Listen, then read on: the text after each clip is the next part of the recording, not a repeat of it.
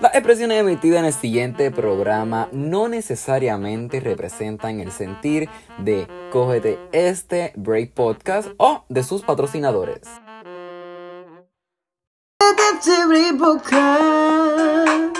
Somos los ah, Hola a todos, bienvenidos a Cogete este Podcast. Mi nombre es Emil Alemán y hoy vamos a estar hablando sobre lo que es la manifestación, las energías, cristales, espiritualidad y todo lo relacionado. Recientemente se han hecho muy comunes las prácticas de usar cristales para manifestar o manifestar al escribir en una libreta, etc.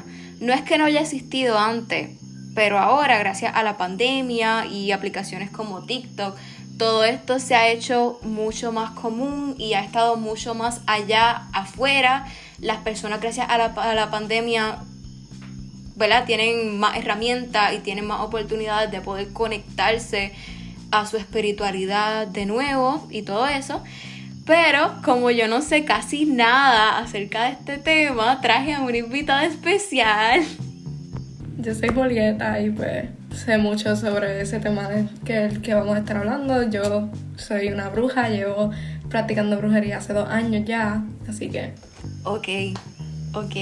Este, ¿en qué pones tu fe o cómo la describiría? Bueno, pues generalmente yo me considero agnóstica. Ok. Meaning que no creo en un Dios en como tal. Solo creo en las cosas que pueden ser proven con facts, o básicamente en la ciencia. Pero también yo tengo personal beliefs de que hay muchos dioses y diosas y todo eso. Así que durante toda mi vida llevo haciendo mucho, mucho research en otras religiones que se presentan así, cosas como el budismo, que creen que hay like, varios dioses y cosas así, pero personalmente soy agnóstica. Ok, como Stephen Hawking. Este, ¿verdad? Me parece bien interesante. ¿Cuál me podrías decir que son algunas de tus deidades? Bueno, pues mi deidad mayor, que a la que yo personalmente le oro y yo le hablo, es la luna. Yo pienso en la luna que, que sea como una diosa. Por lo menos en mi mente, la luna es una diosa y el sol es un dios. Y después está lo que yo le digo el universo, que también es como una diosa mayor que incapacita a todos los otros dioses. Pero esas son a las personas, o cosas o deidades que yo le oro personalmente. Ok. ¿Tiene algún tipo de imagen acerca de ella? O como que un mental picture. Bueno, yo, yo pienso que la luna es una mujer bien como que fantasía con el pelo blanco una mujer negra con el pelo blanco, ojos blancos, algo bien, like, shocking, pero, una mujer como que bien preciosa. Sí. Como que bien majestuosa. That's my mental picture de la luna. Qué lindo. Ay, de verdad, me, es que me suena todo tan hermoso. Este, ¿cuál ha sido una experiencia que hayas tenido con alguna de tus deidades? Pues yo con las más experiencias como que personales que he tenido son con mis propios como spirit guides se les llaman y son tus guías que te protegen y todo el mundo los tiene como tus ángeles de guardia hay gente que le dice. Pues y con ellos yo tengo una relación bastante cerca con ellos y les hablo todas las noches y les pido que me envíen mensajes y ellos me envían mensajes me han enviado mensajes. Let it be through números o cosas literales y me, envían cosas por mi camino cuando yo les pregunto y les pido. Ok, así que hasta yo tengo un spirit guide, aunque no, ¿verdad? Aunque no tengo una, aunque no adoro a la, a la luna o al sol, sigo teniendo mis guías espirituales. Todo el mundo los tiene, son un conjunto de espíritus que te protegen y están ahí para llevarte en tu paseo por la vida y cualquier momento que tú sientas necesidad de algo, les puedes preguntar a ellos, ellas están ahí para servirte. A veces son personas de otra vida o a veces son ancestros tuyos que velan sobre ti. Ok. ¿qué sistema moral obedece o quién rige tu sistema moral? No sé, yo no, como que yo voy, yo fluyo mucho.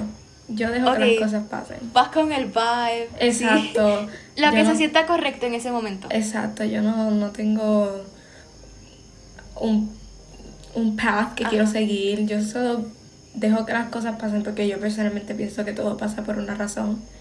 Y que si algo me está pasando, sea malo o bueno, va a Tiene llevar una razón Exacto, tiene una razón y al fin y al cabo me va a dar algo bueno para mí, como una lección o algo así. Ok, es parecido a la ley de Murphy. Si algo malo puede pasar, pasará. Si algo bueno puede pasar, pasará. Exacto. Y todo tiene una razón. Wow. Y este, además de esto, ¿tú te dejas llevar por algún tipo de libro? ¿O todos son tus guías espirituales?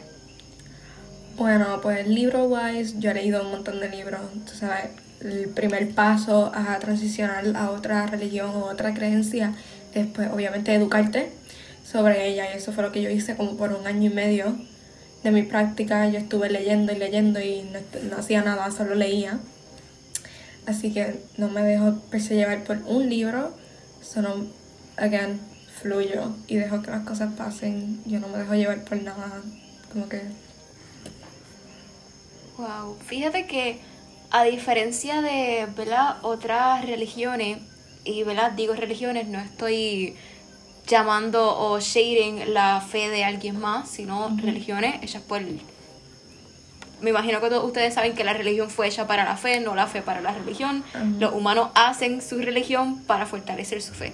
Pero que a diferencia de ¿verdad? seguidores de otras religiones, veo que eres una persona muy, muy chill, ¿verdad? Da unas vibras súper buenas, muy calmada. Ahora mismo yo estoy bien relajada, me da unas vibras súper, súper buenas.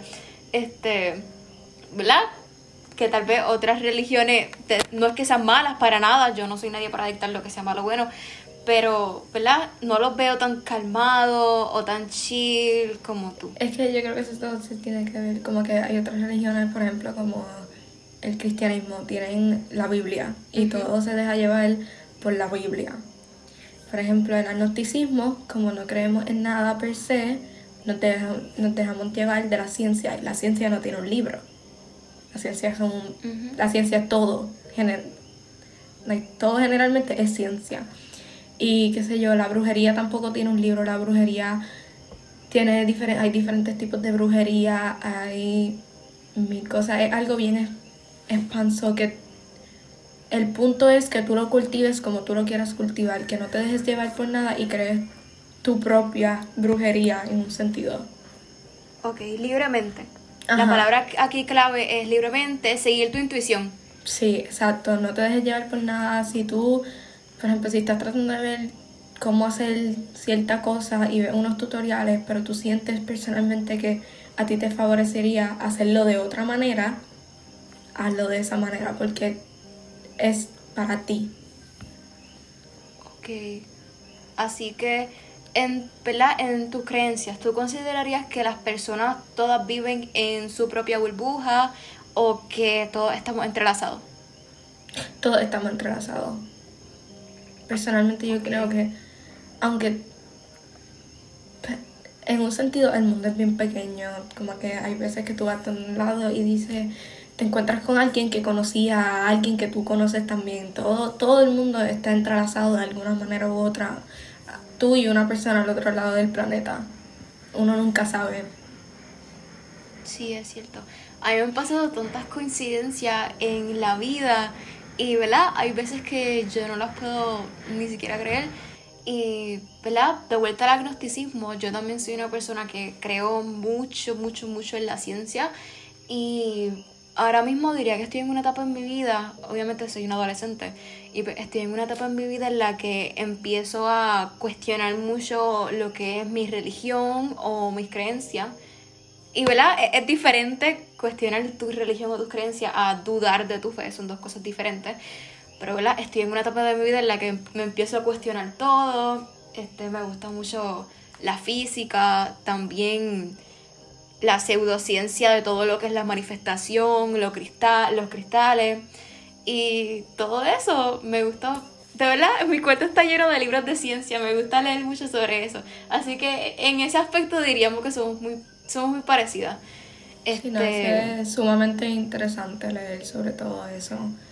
Es como que cada vez que cuando tú cuestionas algo y vas y buscas las respuestas para lo que estás cuestionando, es como que una experiencia de out of this world cuando te- se te Sí. contestan esas preguntas. Sí, ya ahí, por ejemplo, tomo el cristianismo de nuevo. Este, yo, mi familia toda es cristiana, siempre he crecido en un ambiente de, cristianismo y todo esto. Pero siempre, no es que deje de creer, no es que pierda mi fe, pero siempre la he cuestionado. Y yo digo que todas las personas deberían cuestionar sus creencias, porque si tú no cuestionas tu creencia, no, no te estoy diciendo que dudes de ella, sino que la cuestiones, que busques respuestas, que te hagas preguntas, porque al fin y al cabo cuando tú te haces preguntas, buscas respuestas y supongamos que, que encontraste la respuesta que buscabas, entonces tu fe incrementa y, Sí. ¿verdad? Tú espiritualmente como persona creces. Entonces, ¿verdad? De otro modo, supongamos que encontraste una respuesta que no buscabas, que de- tal vez te cueste un poquito aceptar. Pues entonces, tal también es una oportunidad para crecer. Así que, de todas formas, cuestionar las creencias te hacen crecer. Gracias a que el mundo se atrevió a cuestionar lo que era la, la Iglesia Católica Romana, que estuvo dominando el mundo por siglos y siglos y siglos. No, pero en verdad, si no cuestionas las cosas, no vamos a seguir en adelante porque todo se va a quedar igual. Al cuestionar, estás en busca de algo que a lo mejor no exista y a lo mejor te tienes que inventar tus propias respuestas. Y eso se llama evolución, porque si uno no cuestiona las cosas, se van a quedar igual. Es cierto. Yo, a mí me gusta mucho un filósofo, Friedrich Nietzsche, es mi favorito. Este, él es un nihilista, se puede decir que en algún punto es ateo, pero de verdad impulsa mucho a las personas a cuestionar su fe, a cuestionar toda su creencia, toda su religión y toda la manera en la que la sociedad está estructurada. De verdad, lean Nietzsche, es un plato bien fuerte para digerir. No compren sus libros directamente porque usa como que mucho lenguaje figurativo. Yo tengo el libro de. Está editado y trasladado por Walter Kaufman y él lo va explicando porque, ¿verdad? Nietzsche es un plato bien fuerte de digerir. Pero, ¿verdad? Al principio, en el libro de Nietzsche, Más allá del bien y el mal, Nietzsche critica cómo los filósofos antes de su tiempo se quedaban en los bordes del cristianismo y sin cuestionarlo, siendo filósofos, que se supone que tú como filósofo, ¿verdad? Tu, tu oficio en la vida es cuestionarte todo y buscar respuestas. Se quedaban obedeciendo el cristianismo y al borde del cristianismo sin abso- absolutamente cuestionarlo. Sí, yo creo que eso tiene que ver con, con el, el miedo de romper like, el estereotipo y like, el cristianismo, especialmente para los tiempos antes, tenía such a hold en la humanidad y como que da miedo tratar de ir en contra de eso y cuestionarlo. Es cierto. Y sobre todo siendo en, en la América, en toda Latinoamérica, en Estados Unidos, hasta en Europa, el cristianismo tiene tanto poder sobre el mundo. Y para nada, de nuevo, no lo dicto que sea malo o que sea bueno, sino que, ¿verdad? A veces es bueno cuestionarte lo que estás haciendo con tu vida espiritual y incrementar tu fe o hacerte preguntas. Al fin y al cabo tendrás la respuesta que estás buscando. Como mencioné ahorita, que me gusta leer mucho sobre libros de la pseudociencia de lo que es manifestar, la energía y los cristales. ¿Qué es esto de manifestar que se ha hecho ¿verdad? tan viral en TikTok? ¿Y para qué sirve? Bueno, pues generalmente el manifestar es hacerle un pedido al universo y que el universo te lo devuelva. Ese es el general rule de que todo lo que tú le pidas al universo y todo lo que tú lo pongas allá afuera se te va a devolver, sea malo o sea bueno. Eso viene hand in hand con lo que el karma también. Todo lo que todo lo que tú digas se te va a devolver. Entonces, eso lo estamos usando a nuestro favor al decir, por ejemplo, si tú necesitas un carro o quieres un carro, puedes coger y decirle al universo que ya tú tienes un carro. Y le dices, yo tengo tal carro. Y escribe en una libreta repetidamente siete veces, yo tengo este carro. Y al decírselo constantemente al universo y también implementártelo y creértelo personalmente, el universo te lo va a devolver.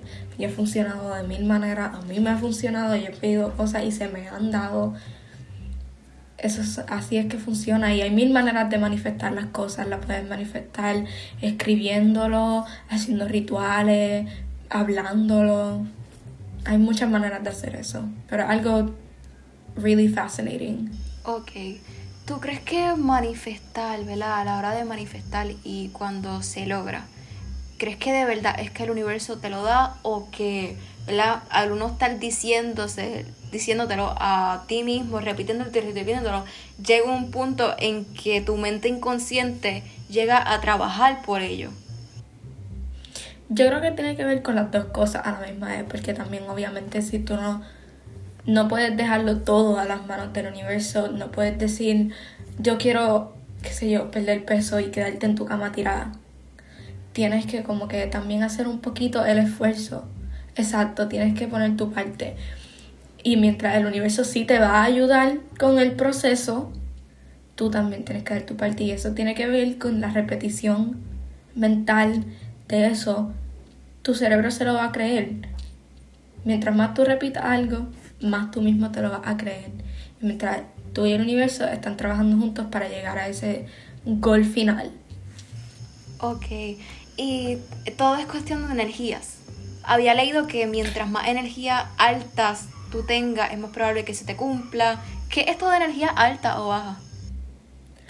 Bueno, pues como dice la ciencia, todo es energía. Literalmente todo en el mundo es energía. Pues hay unas maneras que tú puedes manipular esa energía o puedes como que embrace it en un sentido. Y energías altas puede ser una persona que personalmente en su propia vida lo tiene todo junto y está súper calmado y sabe para dónde va y qué sé yo, tiene su, su shit together, basically. Esa persona puede ser que tiene esa energía alta o esa vibra alta y una persona con energía bajita puede ser una persona que esté struggling con mental health eso no es su culpa pero de esa cosa una persona que no esté en su mejor momento de su vida. Todo eso tiene que ver con manipular la energía. Eso tiene si tú por ejemplo también tiene que ver con la manifestación. Por ejemplo si tú tienes si tú estás en un momento bajo de tu vida y vas y manifiesta que te suba tu energía, lo puedes hacer y eventualmente tú mismo vas a empezar a subir tu propia energía. Ok, y me interesa mucho cuando dijiste que absolutamente todo es energía, ¿verdad? Y hasta el mismo Einstein lo llega a probar, energía igual a materia, pues la velocidad de la luz al cuadrado. Pero siempre me he preguntado esto, este, ¿verdad? Nosotros somos energía y lo único que nos prueba que existimos es nuestra conciencia. Que nuestra conciencia llegaría a estar clasificada en energía.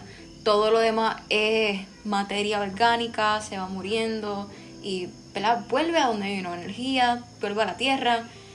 Y de eso siguen naciendo más cosas como plantas, whatever. Pero entonces cuando nosotros morimos, que nuestra conciencia que sigue siendo energía, ¿a dónde va? Porque la, energía, ¿verdad? No puede ser creada y tampoco puede ser destruida.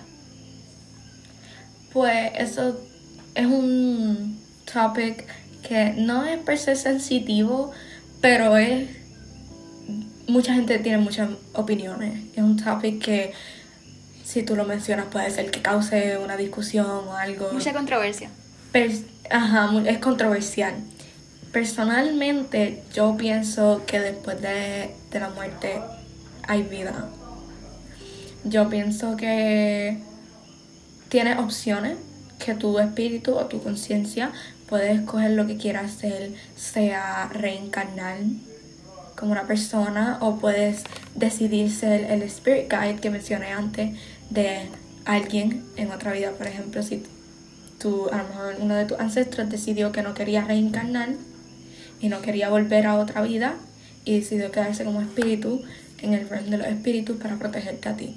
Eso es mi personal belief es que cuando uno muere tienes la decisión que tú quieras. Te puedes quedar en el limbo o ser un espíritu protector o reencarnar en otra vida. Ok. Por eso yo creo que eso tiene que ver mucho como que con la gente que es old soul, quote unquote. Yo pienso que la gente que es así, que tiene mucho wisdom, es que han vivido muchas otras vidas. Ok. Este, de hecho, tengo un tío que cree en todo esto de la reencarnación. Tendría que hablar con él, una persona bien sabia también. Podríamos llegar a, a llamarlo Old Soul. Este, está súper interesante. Y han habido, ¿verdad? No sé si lo has escuchado, pero casos hasta de niños que nacen y ya a los cuatro años le están hablando a sus padres de que de que tuvieron otra vida en un país completamente al otro lado del mundo y le cuentan su vida detalle por detalle, le cuentan hasta, le cuentan hasta Sí. dónde vivieron, los padres lo visitan y sale que ese, ese lugar realmente existió. ¿Verdad? Y verdaderamente, estas, ¿cómo tú me puedes decir que cosas así son, son made up? ¿Verdad? Que un niño de cuatro años se la inventa. Cuando tiene todos los. Como que todos los proof, Ujú. tú sabes. Pues esas cosas usualmente, cuando uno, si uno ha vivido otra vida, no se acuerda. Cuando llega, llega nuevo a este mundo y. Vimos, venimos como seres puros. Sí, viene como ser puro. Entonces, ¿cuál sería cuál sería el significado de la vida? Reencarnar y seguir aprendiendo lecciones. Para mí el significado de la vida es algo complicado. Es algo que yo creo que todo el mundo le da su propio significado a la vida. Sea lo que hiciste durante tu vida, lo que no llegaste a hacer, tus frustraciones o lo que hay después de la muerte. Todo el mundo tiene un significado diferente a la vida, eso todo depende de la persona. El llegar como un ser puro le da a esa, ese soul un clean slate de volver a hacerlo todo. Y no tiene esos bias, por ejemplo, a lo mejor en su vida anterior se arrepintió de no hacer esa, de no hacer tal cosa. Y si tuviéramos memoria de todas nuestras vidas anteriores, pues vamos a querer vivir, vamos a querer seguir viviendo cosas que no llegamos a hacer o tratar de arreglar cosas que hicimos mal en otra vida y como que it wouldn't be enjoyable. Llegar como un ser puro te da el chance de hacerlo todo de nuevo y tener experiencias totalmente diferentes a las que tuviste en tu vida pasada. ¿Y qué pasa con los seres impuros? Yo personalmente pienso que no hay un ser impuro como tal. Todo el mundo es puro. Eh, Lo que se dice que es impuro en este mundo son personas que hacen cosas malas. Y obviamente no te voy a decir, oh, perdone a todo el que ha hecho cosas malas, porque hay gente en este mundo que ha hecho cosas terribles. Pero todo el mundo es un ser puro. Eso todo depende de las decisiones que tú tomes en tu vida.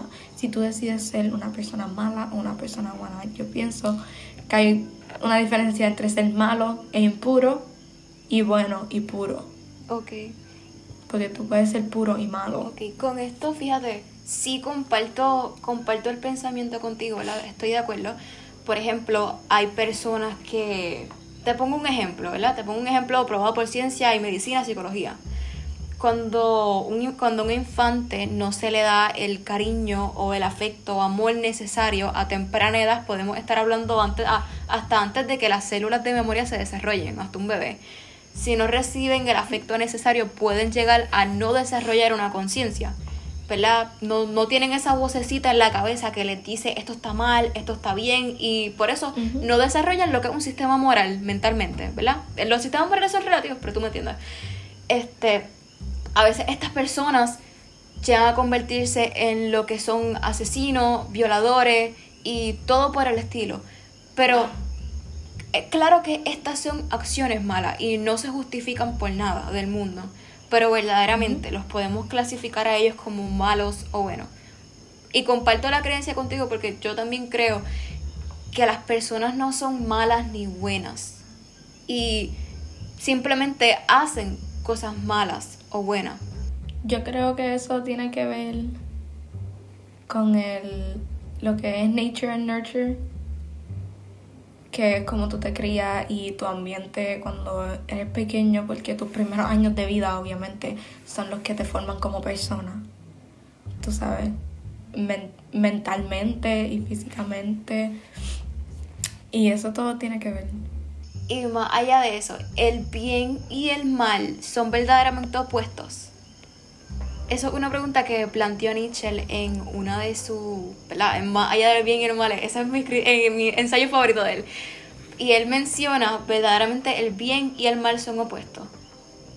De, las personas puede haber mal sin bien y puede haber bien sin mal, porque en orden de tú decir que algo es bueno, lo tienes que comparar con lo malo.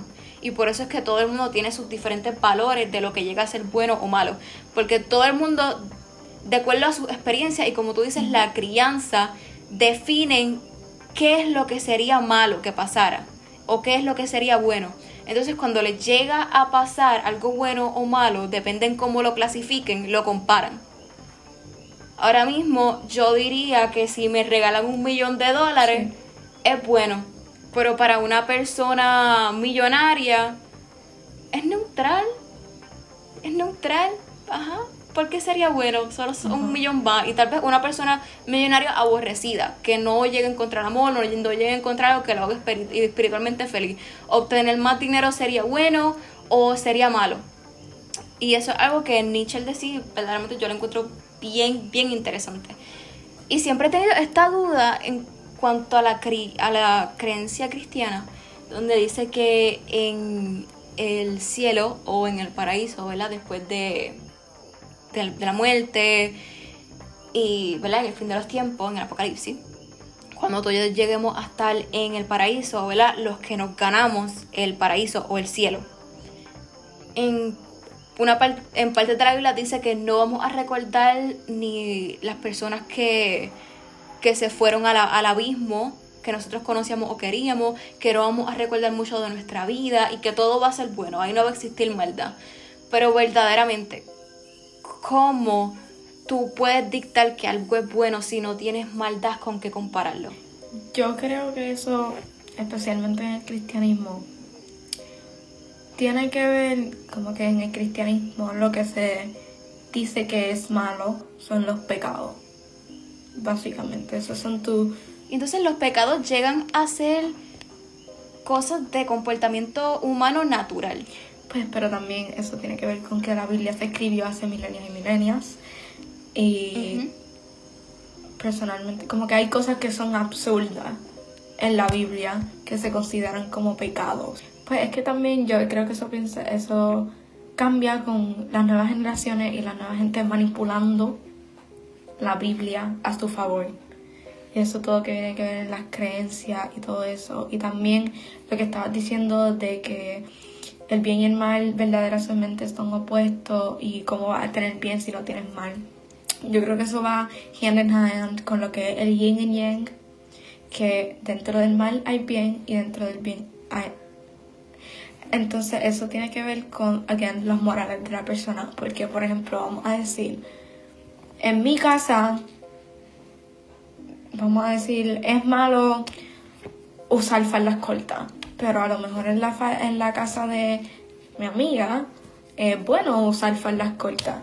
Tiene que ver con la crianza y los morales de todas las diferentes personas. Así que yo pienso que el bien y el mal no hay una no hay como que un bien general y un mal general. Todo el mundo tiene diferentes definiciones del bien y el mal. Es cierto, y nosotros como seres imperfectos ¿quiénes somos para decirle a alguien, tú estás mal y yo estoy bien, mis creencias son las que están bien? No sé, la vida a veces, no sé, es difícil entenderla a veces. Bueno, creo que ya es hora de cogernos el break, volveremos en breve.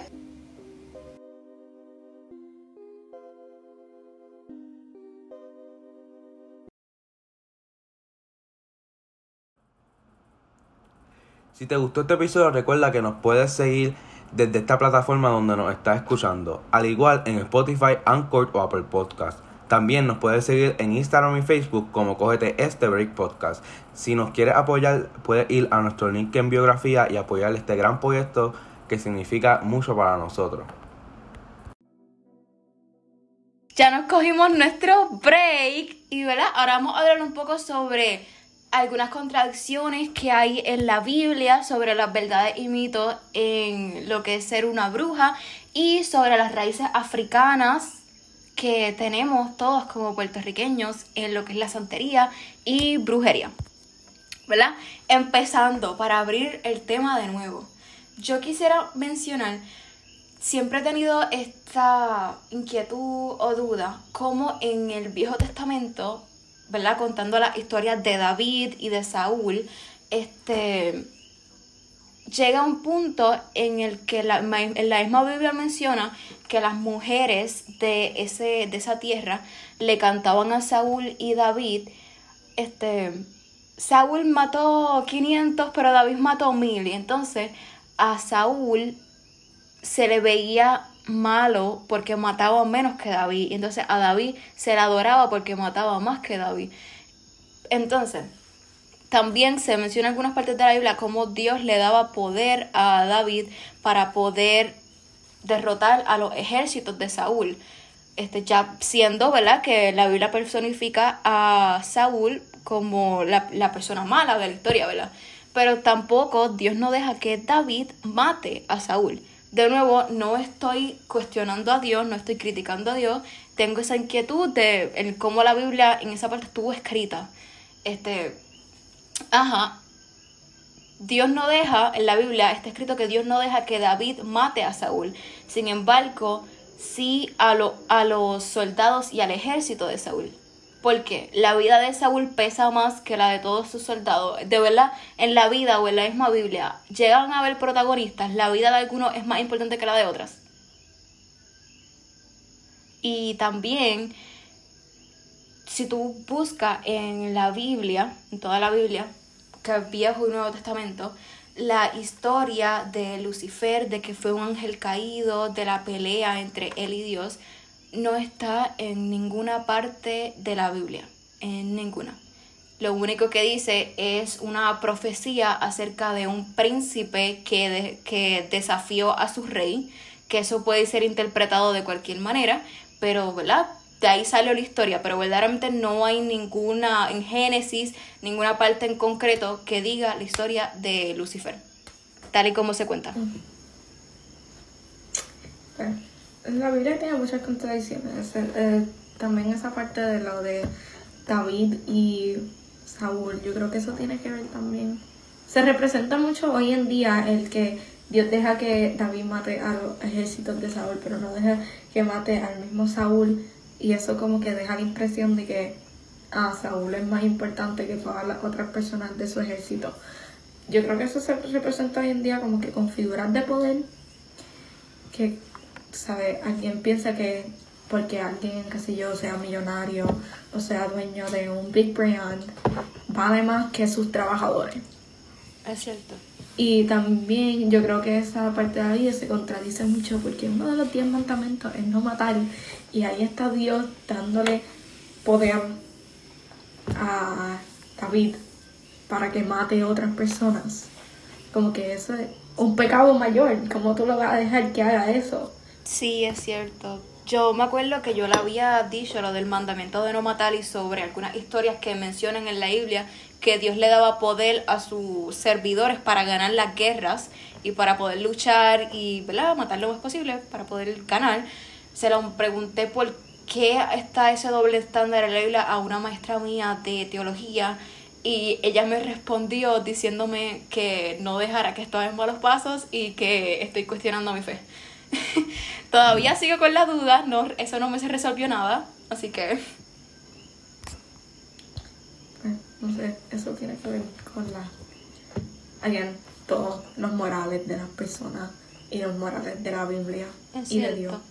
Y, ¿verdad? no tanto, no tanto cuestiono lo que es la fe en Dios ni el cristianismo, sino cómo la Biblia es traducida y cómo la Biblia es trasladada o manipulada por la humanidad a cabo del tiempo. El libro que estoy leyendo ahora mismo, que es de un, un autor que como dijo ahorita, editó y trasladó las obras de Nietzsche, Walter Kaufman, de nuevo, lo digo de nuevo, él en una parte del libro menciona él llegó a, observar cómo algunos de sus compañeros tomaron la tarea de trasladar la Biblia de uno de sus lenguajes originarios al alemán y muchas palabras se pierden porque hay muchas palabras que en un idioma tú, por más que busques una en el otro idioma, un ejemplo de creo que era de hebreo alemán, no vas a encontrar dos palabras que tengan el mismo, el mismo significado. En japonés hay muchas palabras que describen emociones que nosotros tenemos, pero esas palabras no están en el lenguaje inglés. ¿Verdad? Y esto pasa mucho con la Biblia, les podría mencionar muchas partes de la Biblia y muchas este, palabras en las que se, se hace esto, ¿verdad? Ahora mismo no tengo las fuentes, me tendría que educar y eso sería todo un episodio diferente. Pero, ajá. Eh, uno de los versículos de la Biblia que, que tiene como que se refleja eso que mencionaste de las traducciones de la Biblia a otro idioma. La Biblia originalmente, obviamente, se escribió en otro idioma. Eso no fue, no se, no estuvo escrito en idioma español o inglés, se escribió creo que en hebreo. Ajá. Pues yo creo que el, como que el más que el más que se refleja eso es uno que se dice el que usan ahora hoy en día las personas, no todos los cristianos obviamente, pero los que usan para ser homofóbicos, que dicen que la Biblia dice que el hombre no puede estar con el hombre.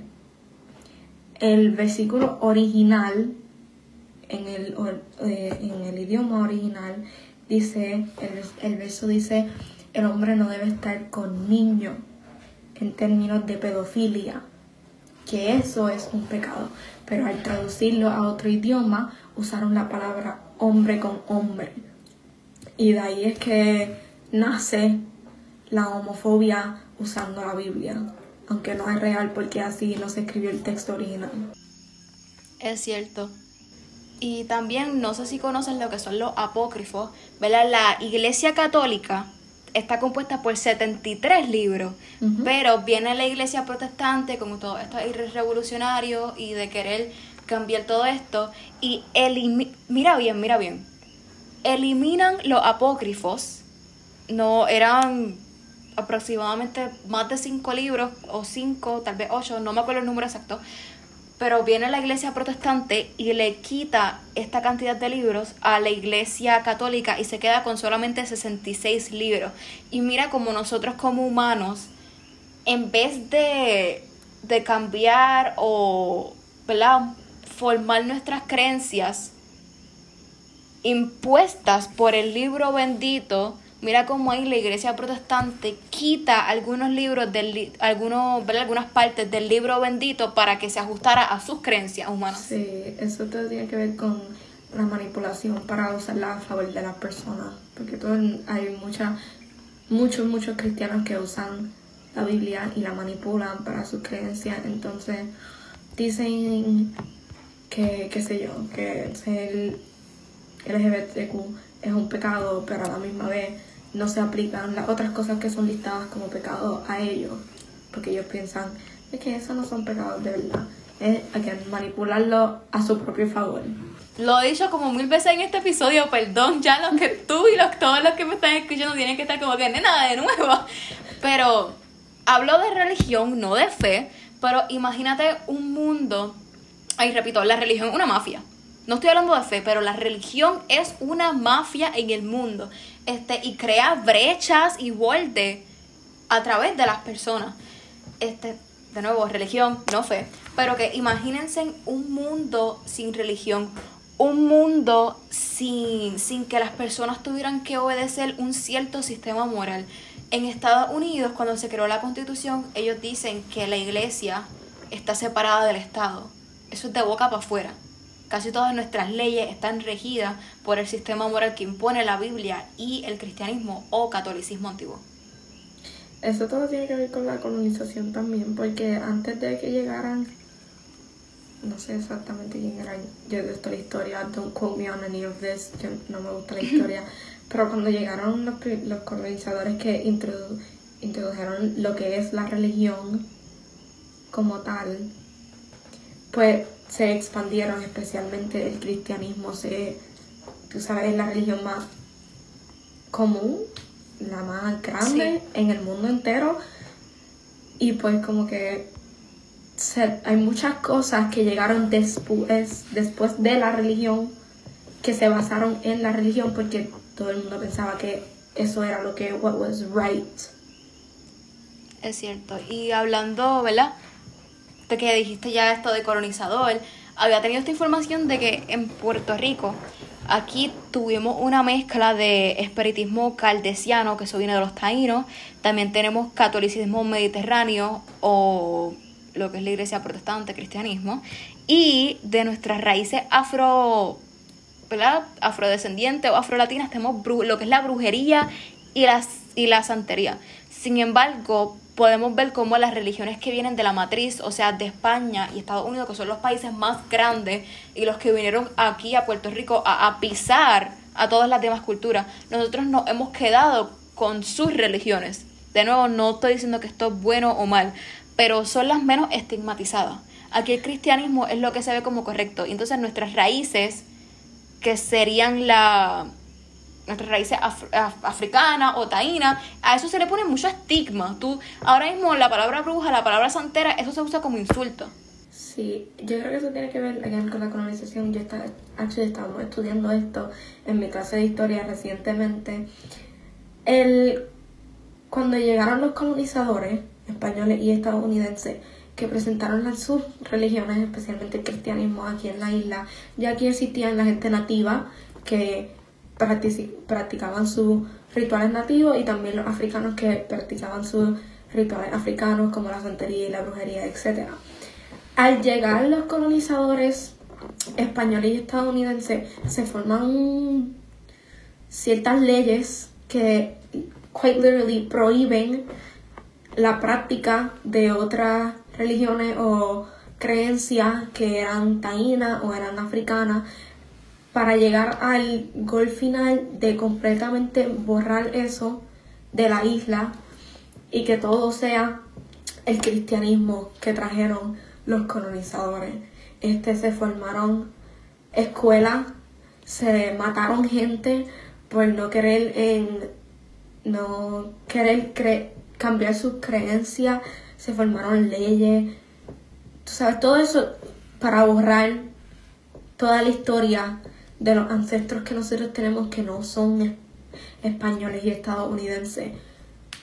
Y, sabes, de alguna manera, gracias, qué sé yo, a la gente que se quedó con sus propias creencias, todavía tenemos esas creencias. Y eso de que se usa eh, la palabra bruja como insulto, tiene, nace de eso, porque pues obviamente se nos enseñó que eso era malo y que lo bueno es el cristianismo y todo el mundo es cristiano y crean en esto, esto, esto y esto y solo esto.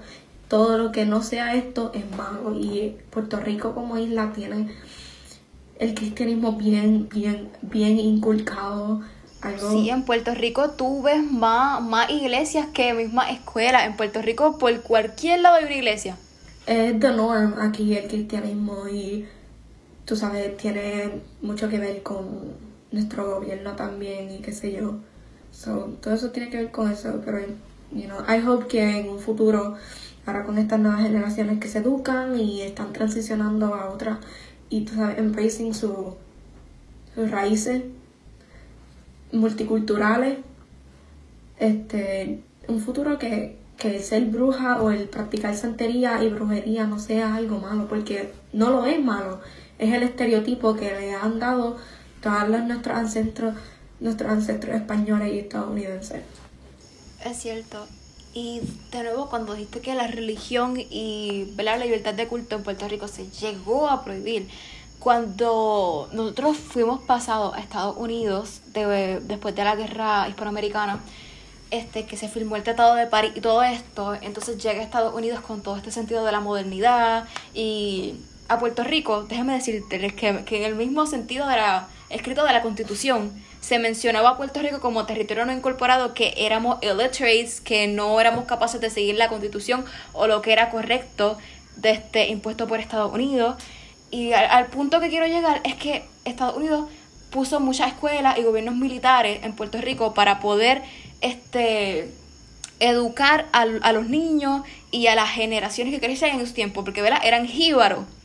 Y también qui- quisiera, saliéndome del tema, en Puerto Rico tú le dices jíbaro a alguien y se ofende, como si eso fuera algo malo. Pero ¿verdad? volviendo al tema, este, la escuela Estados Unidos las ponía de default a educar al cristianismo nada más, como tú tienes que creer en el cristianismo y lo educaban a través de la escuela. Y eso es lo que todavía se ve, que a veces hasta en las escuelas mismas públicas, creo que eso ya, ya se cambió y ahora enseñar las teorías de Darwin y todo eso, pero que aún muchas en la clase de teología, que debería ser teología, no clases de Biblia, solamente te, enseñan posturas cristianas o católicas. No digo que sea bueno o malo, no digo que ninguna religión es buena o mala, pero, ¿verdad? Como, como de, las personas y sobre todo los estudiantes deberían tener la opción en qué religión o en qué diversidad quieren estar. Sí, es que se supone que en esas clases como las clases de, de la teología y religión general, se supone que te enseñan sobre todas las religiones y todo lo que tiene que, todo lo que cae en el label de religión. Entonces aquí solo lo basan en el cristianismo y no te dejan, no te dan el chance de experimentar con otras cosas. Y si tú llegas, que se yo, a mencionar o a hacer una pregunta sobre otra religión, te dicen, ah, no, eso es malo. Aquí es cristianismo. Es cierto, es cierto. Cuando, mira, de veras, de veras sí, Puerto Rico quisiera cristianos de verdad, con una, con una fe buena y fuerte. Pues entonces, instruye a, a tu estudiante a hacerse preguntas, a ser personas curiosas, a que sí cuestionen su religión. No que duden de su fe, sino que cuestionen su religión. Porque tú no puedes obligar a alguien a ser cristiano, porque entonces lo va a ver como malo. Si tú obligas a cualquier persona a hacer algo, no, no va a querer hacerlo.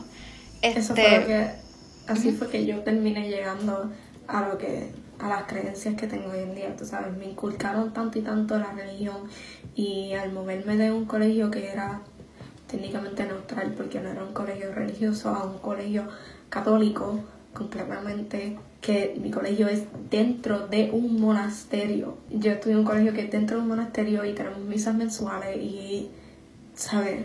Es bien fuerte al obligarme a aprender y al meterme en la religión por ojo, boca y nariz, te cansa porque te da este sentido de por qué esto, por qué solamente esto, y te da el sentido de y le puedes preguntar a la mayoría de la gente que yo conozco de mi escuela, no son católicos, o no son cristianos, o no creen en la religión porque se la han forzado tanto que no quieren nada, la- lo cogen como malo y no quieren nada que ver con eso.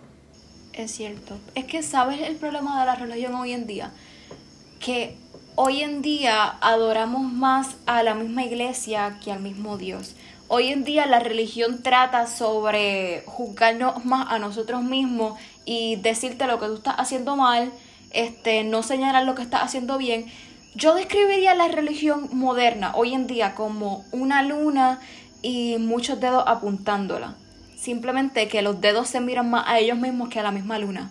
Hay iglesias en donde, ¿verdad? Todo tributo se le da al pastor. El pastor esto, el pastor lo otro, ¿qué va a decir la iglesia? Tengo que ir a la iglesia, la, la, la, la. ¿Y qué pasó con Dios? ¿Por qué no te preocupas solo sobre lo que dirá Dios? Eso tiene que ver también la figura del papá. Todo es lo que diga el papá. El papá dijo esto, el papá dijo lo otro, y que sí. Y también entiendo que el papá es como que el personal link con el Dios y el papá es Pero ¿cómo va a hacer eso así? Si en la misma Biblia menciona que el único puente a Dios será Jesucristo. Y también tú mismo, porque ¿sabes? tus experiencias con Dios son personales. No todo el mundo tiene las mismas experiencias con Dios. Algo que yo realmente admiro de lo que es la religión, este, la muslim, yo siempre veo muchas cosas como que, ¿sabes? Ellos tienen algo que se llama el hijab, que son los, este, lo que son los scarves que usan las mujeres. en esa Ajá, Para taparse Ajá, el cabello. Para quedarse modesta en un sentido. Y yo he visto en muchas ocasiones que las mujeres deciden que no quieren usar el hijab y que quieren enseñar su cabello. Y hay gente que no le gusta eso y la critican, pero hay otras personas que le dicen a esas personas que están criticando que la relación entre esa mujer y Alá es entre ellos y ellos deciden si esa mujer está pecando o está haciendo algo mal o no. Y eso yo realmente lo admiro porque se le están dejando a su a su relación personal con el Dios. No lo están basando en otra cosa. Like, esa ella habló con su Dios y tomó la decisión personal de no usar eso y esa en su relación allá aparte eso no te afecta a ti y eso es algo que yo realmente admiro de esa religión También algo que también yo admiro mucho de Muslim religion, musulmanes, es que yo había visto un, un TED Talk de esta muchacha, ¿verdad? Ella es musulmana. Y ella estaba hablando sobre cómo ser musulmana es una y adorar a la, es una de las religiones más feministas que hay. De hecho, aun cuando en el catolicismo y en la, en la, ¿verdad? En la religión protestante, en la iglesia protestante, se hacía menos la mujer, o aun cuando en Estados Unidos no se le garantizaban derechos iguales a una mujer que un hombre, en las religiones de los muslims sí. Y eso es algo con lo que nos educan a nosotros muy Sí. mal. Porque yo si fuera una persona que no me educara, yo voy a pensar, ah, es que los, los musulmanes pues obligan a las mujeres a casarse y la la la la. Pero de hecho, a las mujeres en la religión musulmán se les ha dado la igualdad de derechos entre género mucho antes que en Estados Unidos. son bien, en esa religión las mujeres son bien adoradas y son, son vistas como una persona con poder y una persona que merece respeto mutuo y que no es menos que el hombre. Y eso, again, una de las cosas que yo admiro también. De verdad lo, lo admiro mucho. Este, ¿verdad? Vamos a volver al tema central. ¿Cuáles tú dirías que son los mitos y verdades bajo la brujería? Por ejemplo, ¿es verdad que todas las brujas adoran a Satanás o que bajo la o que eligen odiar a Dios y que, y que van al infierno? Esos son algunos mitos que hay. ¿Qué, es- ¿Qué son mitos y cuáles son verdades? Pues, contrary to popular belief, no todas las brujas adoran a Satanás y no todas las brujas deciden odiar a Dios. Hay actually hay brujas cristianas. Tú puedes ser cristiana y puedes tener una religión, creer en cualquier religión que tú quieras creer y ser bruja a la misma vez, porque la brujería y la religión son dos cosas totalmente diferentes y no van hand in hand. Tú puedes creer en lo que tú quieras creer y ser bruja también porque again, la brujería se trata es muy eh, la brujería es natural es muy natural y es mucho con el medio ambiente y con el planeta y con la tierra no tanto con espíritus per se Ok. Así que por eso no todas somos, por ejemplo, yo no creo en Satanás como persona, pero hay, otra- hay unas que sí, y es totalmente válido, y hay otras que creen en Dios y es totalmente válido. Hay muchos, muchos mitos sobre la brujería que son totalmente falsos. Este, también la confusión entre lo que es Satanás y alguien llamado Baphomet. Este, se, se comparan mucho no sé realmente qué es el carácter de Satanás. Yo creo que eso tiene que ver mucho con la religión cristiana. Pero el carácter de Baphomet es que, por ejemplo, una de las iglesias o de los conjuntos más grandes que se conoce es algo llamado el Satanic Temple. El Satanic Temple usa el nombre de Satanás como representación y usan la forma de Baphomet, que es lo que se... Cuando alguien ve a Baphomet, que no tengo una foto ahora mismo, pero Baphomet es el animal cabra que tiene dos cuernos y tiene varios brazos. Esa es la, la imagen que la gente tiene de Satanás, pero su nombre actual es Baphomet. ¿Y es un demonio o es, es- es Baphomet, es Satanás personificado? Es, es una deidad. Ah, ok, ok. Es una deidad y se usa en el Satanic Temple para representar lo que es el Satanic Temple. Es como si fuera su logo. Pero Baphomet como persona no tiene creencia. Todo, cualquier persona puede estar en el Satanic Temple, hasta los cristianos. No tiene nada que ver con tus creencias también. Y volviendo a lo de la brujería, la brujería es natural. Es algo que viene de nuestros ancestros, que tuvo mucho antes que la religión. Y que hay mucha gente que es bruja y lo tiene que esconder porque piensan que, que la sociedad de hoy en día piensa que, que ser bruja es malo y no es malo, actually, ser bruja es algo excelente. Te abre los ojos a muchas cosas ser bruja porque cuando tú empiezas a ser bruja y empiezas a hacer tu research para llegar a ser bruja, tienes que aprender, aprendes mucho, mucho sobre la historia que el, el mainstream media y las escuelas normales y todo lo que es esto no te enseñan. Es cierto. Es más, aquí mismo en Puerto Rico, no sé si lo sabían, ¿verdad? Casi nadie sabía esto, pero hubo persecuciones de brujas. Este, yo sé que tal vez muchos conocemos los que son los juicios de Salem, las brujas de Salem, todas estas películas y hechos reales estadounidenses, pero no muchos sabíamos que cosas así pasaron en nuestra misma islita. Este, hasta en el mismo Guayama, que es conocido como la ciudad de brujas o ciudad de brujos, ocurrieron estas persecuciones y también Loíza todavía tiene sus fiestas patronales, ¿verdad? Que se celebran durante tres días, digo, durante diez días y en estos diez días se adoran a diferentes deidades, pero el principal es Santiaguito Apóstol. Y, ¿verdad? Podemos notar como Loíza ha sido el pueblo que más se ha quedado con su cultura intacta, una cultura, ¿verdad? Más apuntando hacia nuestras raíces africanas y taínas y pues sí, ellos, ellos no se avergüenzan de sus raíces, ¿verdad? Y nosotros al poder observar cómo Loíza sigue exaltando lo que son sus raíces y lo dice bien orgullosamente, noten cómo a una persona que vive en Loíza no la van a tratar igual a, que a una persona que vive en San Juan o en Guaynabo. Para nada, el trato es bien diferente. Esa es la cultura. Sí, es la- tenemos interracismo en Puerto Rico, en la misma isla. Sí, no. Eh, yo, yo siempre he dicho eso, la idea de Puerto Rico, obviamente no todas las personas, pero hay, mu- hay mucho racismo y eso se nota mucho, algo que, que like, a mí me dejó en shock cuando aprendí sobre eso.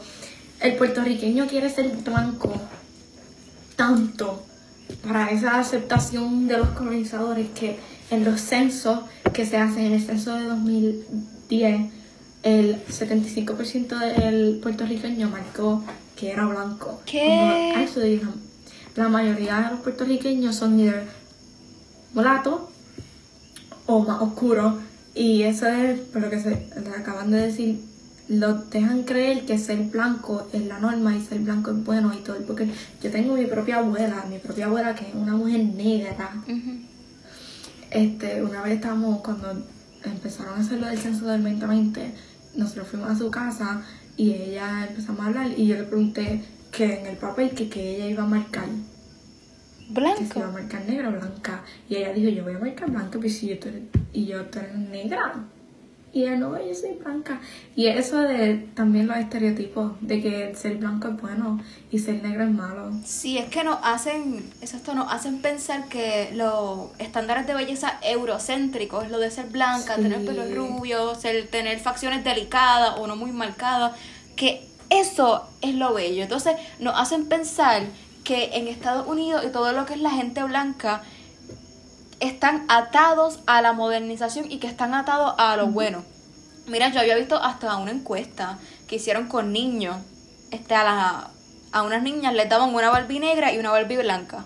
Entonces las niñas se les preguntaban cuál es más confiable, cuál es más buena. Este, y la, la, la. Entonces a las atribuciones buenas respondían la Barbie blanca y las atribuciones malas respondían la Barbie negra. Entonces ves como todo esto las personas lo tienen en su inconsciente Y eso también tiene el autorracismo que tienen muchas personas negras y especialmente los niños negros porque en la media, en el media, no ven, no ven su, su, repre- su representación, no ven personas como ellas, no ven princesas de Disney que se parecen a ella o no ven Barbie que se parecen a ella. Por eso es Mira, lo único que lo único que tienen es a Tiana. ¿Y sabes lo que me molesta? Que mira, todas las demás princesas blancas este terminan, ah, la historia feliz, se casaron y la la la la. Pero entonces Tiana eh, y no estoy diciendo que es malo, de, de veras la historia de Tiana me gusta mucho más que toda la de, las- de todas las historias de las princesas blancas. Pero entonces a Tiana este, le ponen un final en la que ella abre un restaurante. O sea, fíjate, como ella es negra, entonces el final feliz fue que pudo abrir un restaurante. Pero entonces a las princesas blancas, Por eso la No sé. representación negra y mulata es tan y tan y tan importante, especialmente hoy en día. Y gracias a Dios se está dando más ahora y hay mucha representación negra. Y hay muchas, qué sé yo, modelos negras y actrices negras y todo eso. Y se está dando. Y se están, y todo esto del curly hair Ajá. movement, que ahora... se está normalizando y es bello ver que cuando una niña pequeña negra va a Walmart con el gol de buscar una muñeca, puede coger una muñeca que se parezca a ella y no tiene que coger una blanca. Entonces te enseñan que si el blanco es el, sabes, el, lo que debe parecer, ajá, el default. Y ahora pues estamos thankfully saliendo de eso y llegando más a la representación. Pero poco a poco porque todavía. Exacto, poco a poco. Este, pero por ¿verdad? de nuevo, de vuelta al tema de la espiritualidad, la la la. Yo quiero contarle algo, ¿verdad? Story time. Yo tenía una maestra como en séptimo o octavo grado, no séptimo grado, en la que me acuerdo que ese día era día de Halloween, me imagino que había caído día de semana, porque yo estaba en la escuela y pues me acuerdo que era día de Halloween. Pero entonces la maestra de teología tomó, parece que me tocaba clase con ella en el día de Halloween, y ella tomó su hora de clase para darnos una charla acerca de lo que es Wicca y de que la religión Wicca adora a Satanás y de que se le deberían quitar la religión de culto a la religión Wicca y que eso es malo. Entonces yo, como niña ignorante, que no, ¿verdad? Que no, no, no había sido educada correctamente en ese tiempo, ¿verdad? Ahora yo sé que la religión Wicca no adora a Satanás, de hecho adoran a la naturaleza, son brujas naturales. Este, ahora me eduqué, me informé, pero yo en séptimo, en ese grado, me acuerdo como yo hacía comentarios como que, wow, es verdad, esto es malo, la la la la. Entonces mientras más crecí, mientras más me fui pre- este, cuestionando mi, mi religión, leyendo, informándome, educando más, he llegado a un punto en el que Que no. ¿Qué tiene de malo? Eso es. Están adorando una deidad.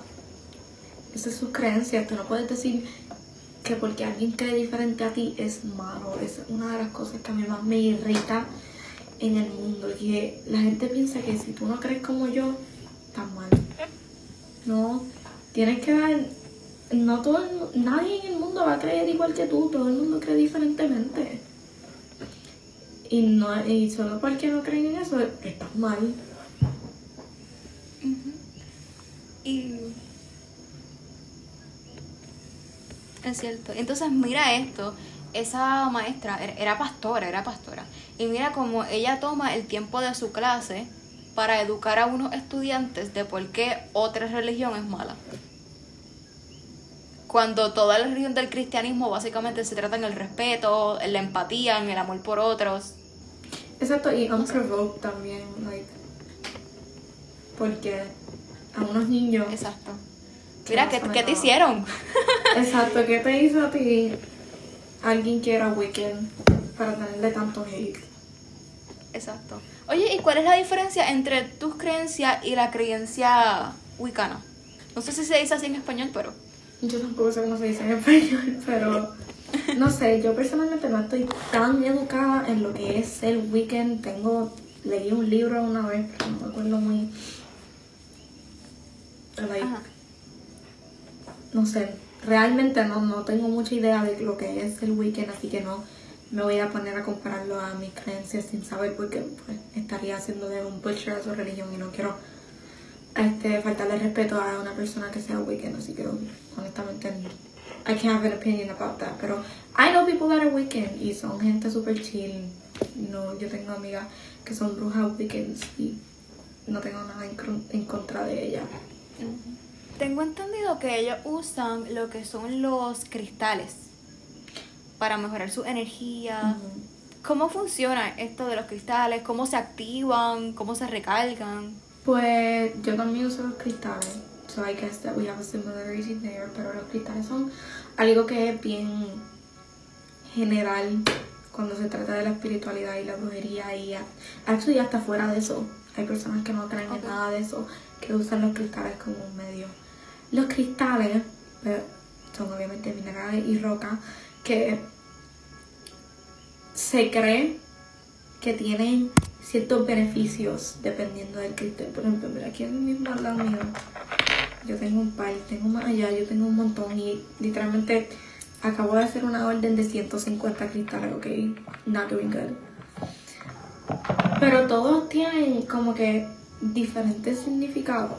Por ejemplo, Make them pockets hurt. Exacto. Gasté todo mi dinero en eso, pero aquí estamos. Este- Vale la pena, vale la pena. Exacto, este negro, este cristal negro básico, se llama turmalina negra. La turmalina negra generalmente se usa como un cristal para la protección espiritual y física. So, Ok. si tú andas con este cristal y le pones esa intención, porque cualquier cosa que tú le pongas intención va a funcionar. Porque tú no puedes comprar un cristal así y pues pensar que así va a funcionar. Tienes que ponerle tú personalmente tu intención para ese cristal. Por ejemplo, este cristal yo le puse la intención de la protección. Si yo me yo ando con esto en mi persona, voy a estar protegida de cualquier mal intento que se haga sobre mí. Sea eso ¿Y hay que hacer algún tipo de ritual para ponerle intención? Bueno, eso es opcional. Personalmente, yo, como persona, yo cojo los cristales y los, los limpio. Los limpio bajo la luna llena. Los limpio con agua de luna. Los limpio con incienso. Los limpio con el sage. Pero eso todo depende, no tienes que hacer nada de eso. Tú puedes comprar tu cristal y poner, aguantarlo. Puedes meditar con él y decirle, este cristal yo le pongo la intención de protección y ya, y tiene esa intención. Entonces, cuando tú andas con ese cristal, él te va a proteger. Entonces, este es el cuarzo transparente, que es el que pues, mucha gente conoce. Es un cristal general. Este se puede usar para todo. Se puede usar para la protección, para felicidad, para atraer dinero. Es el que se usa para todo. Esto es Red Jasper, no estoy segura porque hay unos que yo los cojo porque se ven lindos. Pero todos los cristales tienen una diferencia, di- significados para los que usarlo, pero también tú puedes coger un cristal que su significado per se es, qué sé yo, darte felicidad y ponerle intención de protección y funciona. Shout out to Andrea. Ella me había mencionado una tienda en San Juan donde los venden. El Y paraíso que es turquesa. Bueno, pues shout out a la tienda. Nos tienes que pagar el sponsorship, gracias. Por favor, turquesa sponsor me todos mis cristales y mis cosas de, de espiritualismo son de turquesa. I Oh spent so much money on that place, pero vale la pena. Vale, la pena. Este, quería decir esto, fun fact.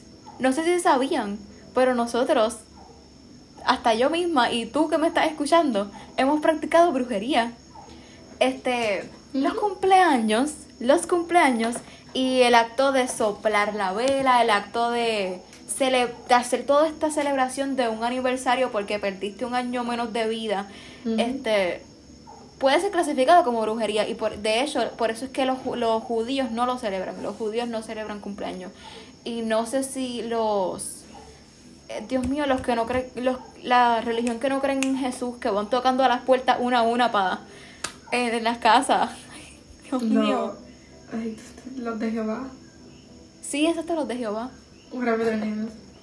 Ah, los testigos los de Jehová. testigos de Jehová este, ellos, ellos también, no, si, si mal no me equivoco, pero creo que tampoco celebran los cumpleaños, ¿verdad? Me puedo estar equivocando, sí, ¿verdad? Este, pero ajá.